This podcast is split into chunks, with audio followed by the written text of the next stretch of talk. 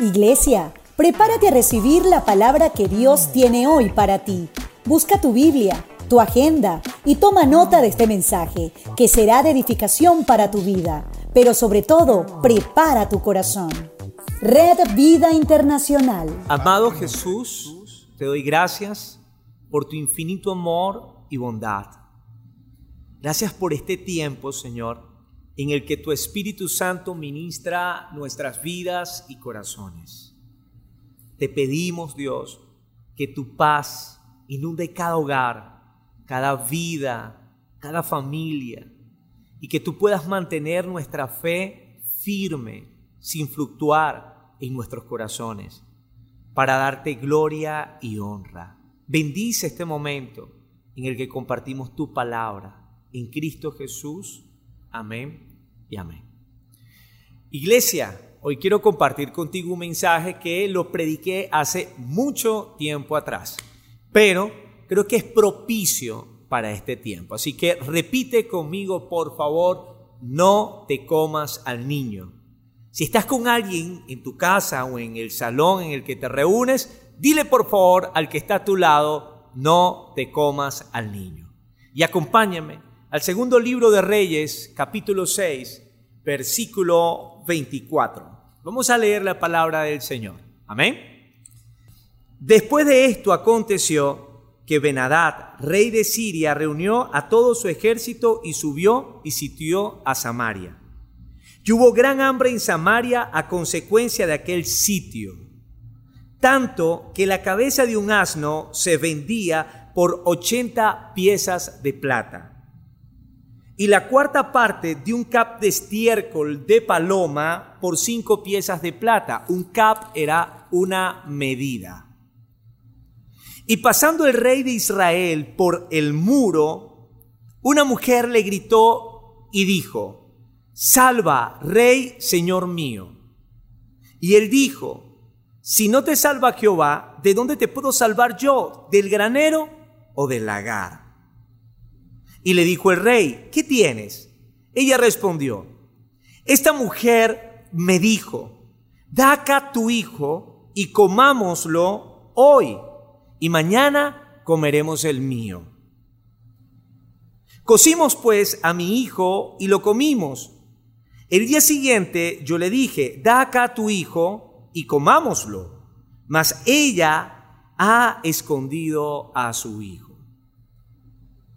Cuando el rey oyó las palabras de aquella mujer, rasgó sus vestidos y pasó así por el muro y el pueblo vio el silicio que traía interiormente sobre su cuerpo. Y él dijo, así me haga Dios y aún me añada si la cabeza de Eliseo, hijo de Zafat, queda sobre él hoy.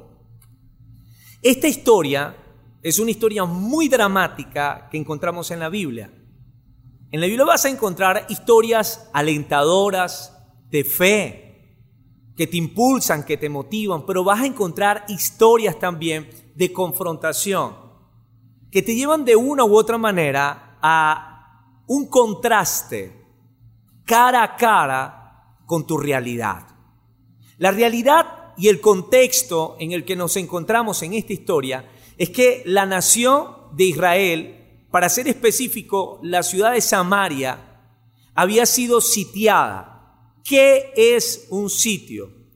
Un sitio es el evento militar en el que un ejército logra rodear toda una ciudad para impedir que sus ciudadanos salgan o entren, evitando de esta manera que ingrese comida, agua o algún tipo de provisión, dando como resultado la mayor crisis de hambre que pueda tener una nación o una ciudad.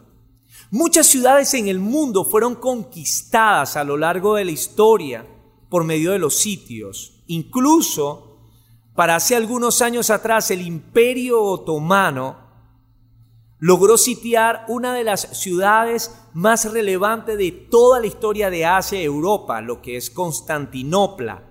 Ese sitio duró más de 40 días y eso generó que el hambre, que la sed, y que la crisis interna, psicológica, emocional y espiritual llevara al pueblo a un punto de quiebre en donde lograron conquistarla hasta lo último. A lo largo de la historia en la Biblia nos habla también de que el pueblo de Israel fue sitiado y que cada sitio traía consigo la, la peor crisis que pueda tener una ciudad o una nación. ¿Por qué te hablo de esto? Porque considero que el mundo entero fue sitiado.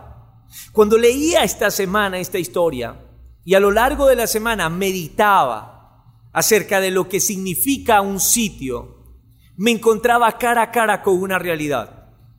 Y es que, aunque suene como un cliché, no lo puedo evitar decir, un virus tan pequeño que casi a la vista humana es imperceptible. Solo con instrumentos especializados se logra visualizar logró confinar en sitio a cada país del mundo. Países con armas nucleares, que representan una potencia a nivel mundial. Con la tecnología más avanzada lograron quedar sitiados por meses. Es muy probable que estemos sitiados algunos países durante años. Todo por un virus que el exponernos ante Él implica riesgo para nuestras vidas. Este sitio ha hecho que países enteros queden aislados de otras naciones, sin lograr tener provisión de pan, sin lograr tener provisión de medicamentos, países que eran monoproductores o monoproductivos, que necesitaban comunicarse con otras naciones para poder adquirir quizás carne, trigo, maíz, granos, pan, hoy están en completo aislamiento por causa de un virus. Eso es un sitio. Ahora, los sitios se generan en tres escenarios. El primero es este que estamos viendo, el de Samaria. Es un sitio en donde tú eres aislado dentro de una ciudad o de una nación. Pero dentro de ese mismo sitio hay otros dos más. Y es cuando eres sitiado o aislado en tu propia casa, confinado en tu propio hogar. Y cuando eres sitiado y aislado o confinado en tu propia mente, quiere decir que cuando se genera el sitio sobre una nación, bien sea por causa de un virus, bien sea por causa de una amenaza militar, nuclear o de otra índole o de una escala bélica, también existe el sitio dentro de tu propia nación, en tu propia ciudad, en tu propia casa, asilarte en tu hogar. Pero muchos también entran en sitios y se aíslan en su propia vida y en su propia mente. Hoy quiero que consideres lo siguiente, y es que el libro de Mateos, capítulo 24, versículo del 7 al 8, Jesús lo dijo bien en claro. Porque se levantará nación contra nación y reino contra reino y habrá pestes y hambre y terremotos en diferentes lugares y todo esto será principio de dolor. Quiero que entiendas que en el marco de la venida de nuestro amado Señor Jesucristo vendrán momentos difíciles. A tan solo unos días, minutos u horas ocurrió un evento en Beirut, en la capital del Líbano, unos depósitos de pólvora y de alimento en un puerto estallaron. La destrucción va a tal punto que hoy se cuentan 3.000 heridos. Van más de 70 muertos y los daños son incalculables, pero lo cierto es que Beirut, el Líbano, hace poco estaba en una crisis económica terrible. Y viene y ocurre este evento. Francia, más de 11.000 kilómetros se están quemando en medio de sus bosques. La pregunta es, ¿qué significa esto? Que cada vez nos encierra y nos aísla. Cada país tiene problemas y conflictos de escala mundiales. Son sitios, eventos que nos encierran y nos aíslan en nuestros problemas locales como nación o como países. La pregunta es, ¿qué hacer en estos eventos? Porque no solamente estoy siendo sitiado como nación, sino que en mi propia casa también tengo un sitio. Porque estoy encerrado con mi familia. Y pareciera que es bueno, pero al cabo de ciertos días, semanas, meses o probablemente años, lo peor de cada persona se comienza a manifestar. generando una atmósfera hostil. Y es algo que resulta ser inevitable aún y cuando la plenitud de Dios inunde ese lugar. Porque te das cuenta en la Biblia que Jesús un día visitó a Lázaro, a Marta y a María. Imagínate la plenitud de Dios compartía con dos hermanas en una casa. Y dice la Biblia que María estaba a los pies de Jesús y a Marta le incomodó eso porque a Marta le parecía que María en vez de estar adorando a Jesús o conversando con Jesús debería estar barriendo la casa, limpiando la casa o cocinando.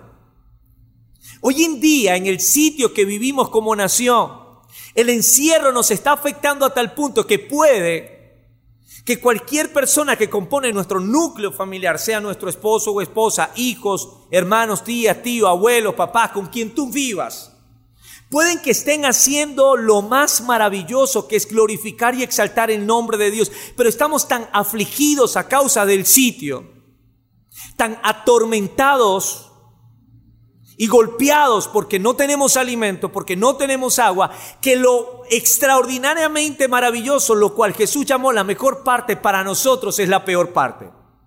Porque para Jesús la mejor parte era que María adorara, pero para Marta era la peor.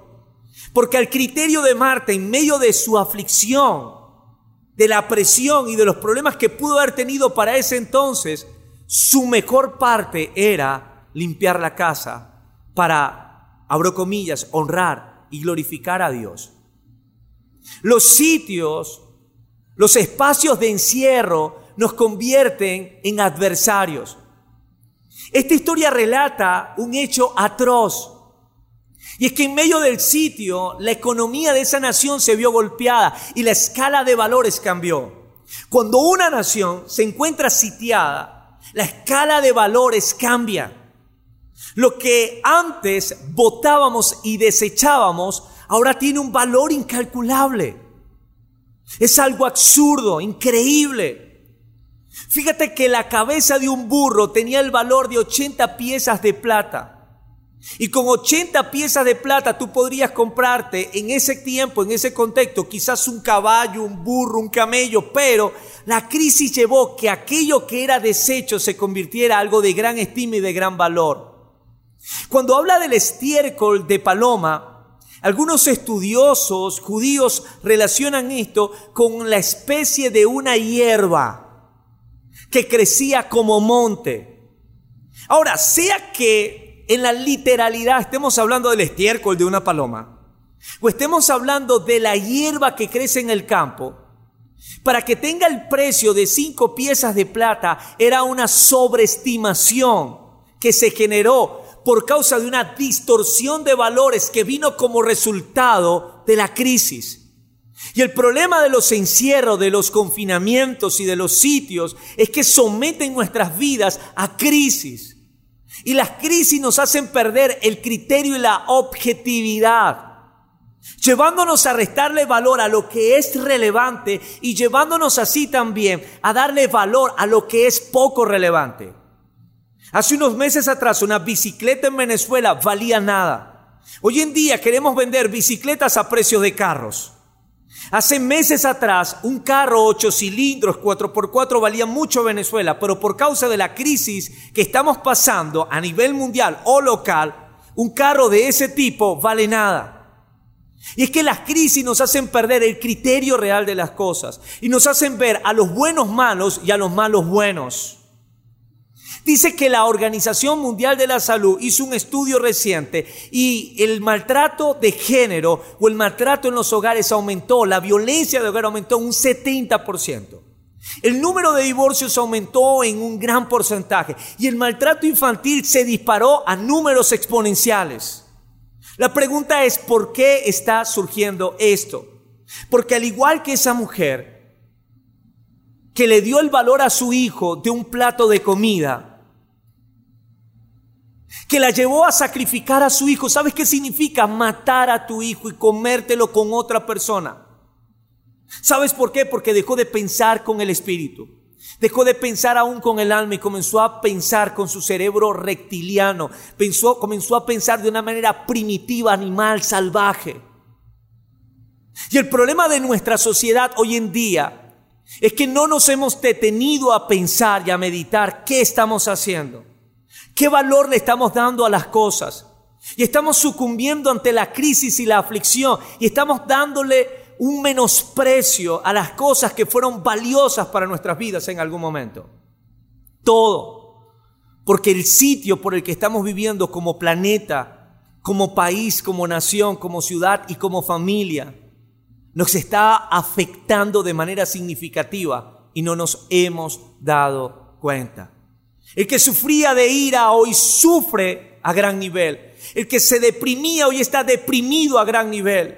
El que se afligía hoy está afligido a gran nivel y no se ha dado cuenta. Culpa a los que están afuera y le dice, tú tienes un problema, tú tienes un problema. Y ya todos se están viendo como enemigos, pero no han discernido que es una batalla espiritual, que el enemigo no está en tu casa, que el enemigo no es el que está a tu lado, no es tu vecino, que el enemigo no son los políticos de tu nación, sino que hay una batalla espiritual. La Biblia dice que nuestra lucha no es contra carne ni sangre, sino que es una lucha espiritual, que hay un adversario llamado diablo que quiere acabar con la humanidad entera porque siente envidia del hombre, porque el hombre fue hecho imagen y semejanza de Dios. Las crisis cuando vienen y nos atormentan nos llevan a un atacar a Dios mismo. Fíjate que el rey de Samaria se atrevió a decir que para el día siguiente él necesitaba ver la cabeza del profeta fuera de su cuerpo. Es decir, yo para el día siguiente quiero ver al profeta muerto. Porque hemos culpado a la profecía y a los profetas en este tiempo por causa de la crisis. Por causa de la crisis muchos hasta están viendo a Dios como enemigos y culpan a Dios y no han caído en cuenta que todo lo que vivimos es consecuencia y responsabilidad de lo que hemos hecho como hombres en la humanidad entera. Porque la perversión y la maldad se han multiplicado. Pero quien se ha encargado de hacer ese trabajo ha sido el hombre, bajo la manipulación del diablo para culpar hoy a Dios de aquello que somos responsables. Los sitios vienen sobre nuestros países o ciudades. Un país sitiado busca como culpable al enemigo que está afuera. Pero una familia sitiada busca como culpable al enemigo que se encuentra en casa. Tus hijos no son tus enemigos. Tu esposa, tu esposo no son tus enemigos. Tus padres no son tus enemigos. No permitas que por causa de la crisis le des un valor mayor a la comida que está en la alacena que al amor que tengas que darle a tus hijos. Porque es inaudito que un padre maltrate a su hijo porque comió un poco más de lo que debía comer.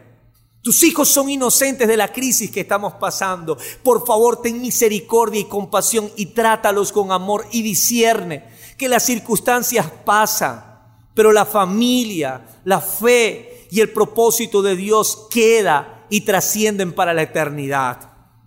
Esa mujer que compartió su hijo, lamentablemente, ¿sabes con qué se encontró? Con una mamá que al día siguiente había reflexionado. Con una mamá que al día siguiente entendió que no valía la pena entregar a su hijo. Que su hijo valía más que un vientre lleno. Que su dignidad, que su comunión, que su relación con Dios valía más que tener un teléfono de última generación o cualquier otra cosa material que pudiera beneficiar su vida. Para colmo, al día siguiente terminó el sitio. Para colmo, al día siguiente se solucionó el problema. Y para el día siguiente una madre se había comido al niño, pero otra lo había guardado y lo había escondido. El tercer sitio que ocurre en nuestras vidas se genera en la mente. Es cuando nos aislamos mentalmente en medio de la aflicción. Una persona aislada mentalmente por lo general tiene una mirada perdida. Tiene muchos momentos de silencio y de soledad y de aislamiento, aún y cuando esté rodeado de muchas personas. Una persona sitiada en la mente no acepta los argumentos de otros porque su verdad es única y absoluta. Una persona sitiada mentalmente ve a todos como sus enemigos y todos tienen un complot en contra de él o de ella. Una persona sitiada mentalmente es una persona que tiene fortalezas mentales a tal punto que la salida puede que esté al frente de él, pero no logra visualizarla. Los sitios mentales nos bloquean. Nos impiden ver la salida y anulan nuestro discernimiento.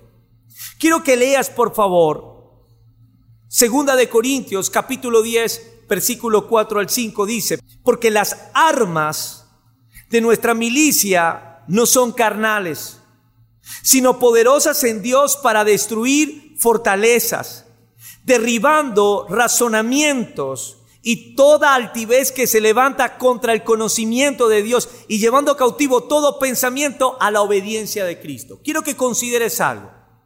Y es que un pensamiento no hace daño, pero más de un pensamiento se convierte en un argumento. Un argumento pareciera que no hiciera daño, pero más de un argumento se convierte en una fortaleza. Ahora, un pensamiento puede ser, estoy mal, un argumento es, estoy mal y de esta no voy a salir. Una fortaleza mental es, estoy mal, de esta no voy a salir y de aquí no nos va a librar nadie porque esto se lo llevó quien lo trajo.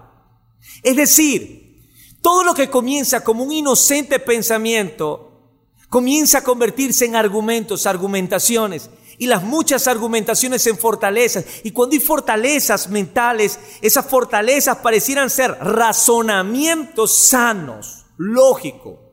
Es que es lógico que alguien se deprima en esta crisis. Si sigues con tu depresión lógica, puedes terminar en suicidio. Es lógico que alguien se aire en medio de la crisis. Si sigues con tu ira lógica, puede que termines quitándole la vida a alguien. Es cierto, Dios nos dio emociones, pero también nos dio a su Espíritu Santo para ejercer control y dominio sobre las emociones. Es cierto, tenemos emociones y se manifiestan cuando de pronto nos enfrentamos a dificultades, pero también Dios nos dio herramientas y armas poderosas para dominar y sujetar esas emociones y sobre todo a su Espíritu Santo y así poder permanecer firme en medio del sitio y de la dificultad. Ahora, quiero que leas por un instante Filipenses capítulo 4 para ir finalizando. Versículo del 4 en adelante dice, regocijaos en el Señor siempre.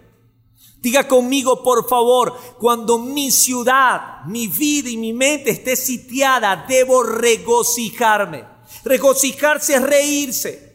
No hay arma más poderosa para enfrentar la dificultad que el gozo. La Biblia dice, el gozo del Señor es mi fortaleza, es tiempo de reír. En medio de la aflicción, ríete de la circunstancia. El apóstol dice, otra vez les diré, regocijaos, vuestra gentileza sea conocida de todos los hombres. El Señor está cerca, por tanto, por nada estéis angustiados. Diga conmigo, debo regocijarme, pero por lo tanto también no debo angustiarme.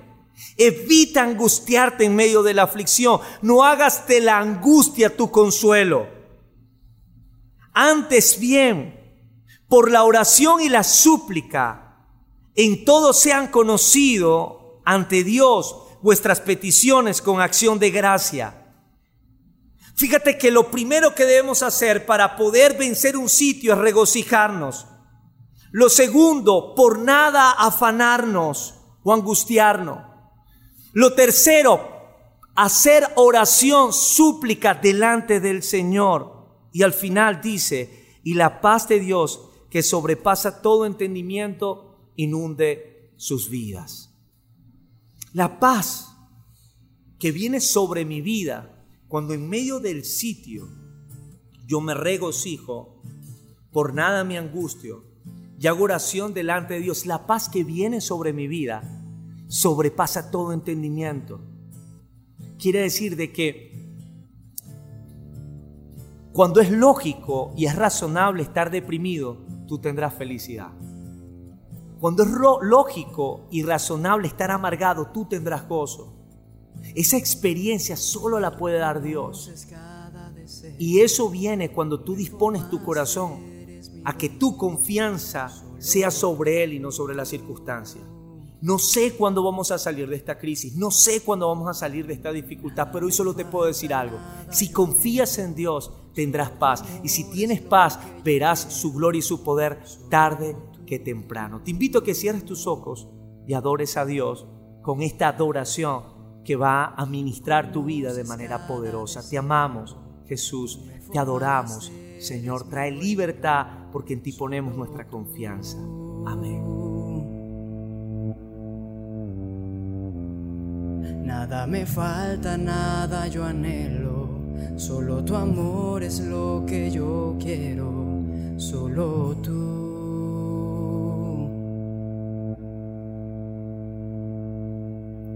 Mi confianza está en ti, rodeado estoy por ti, tú eres mi escudo.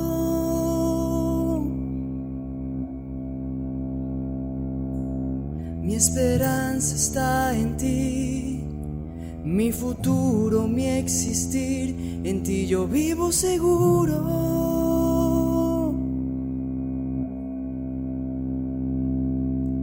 Tú conoces cada deseo, tú me formaste, eres mi dueño, solo tú.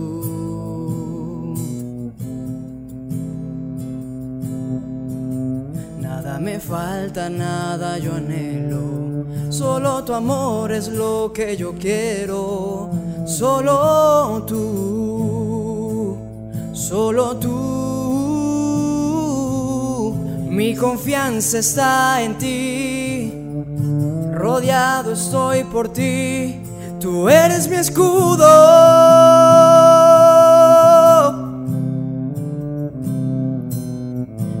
Esperanza está en ti, mi futuro, mi existir, en ti yo vivo seguro.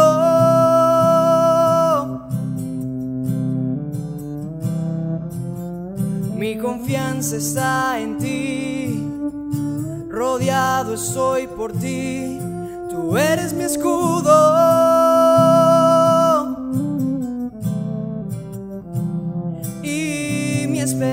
Está en ti, y mi futuro, mi existir, en ti yo vivo seguro.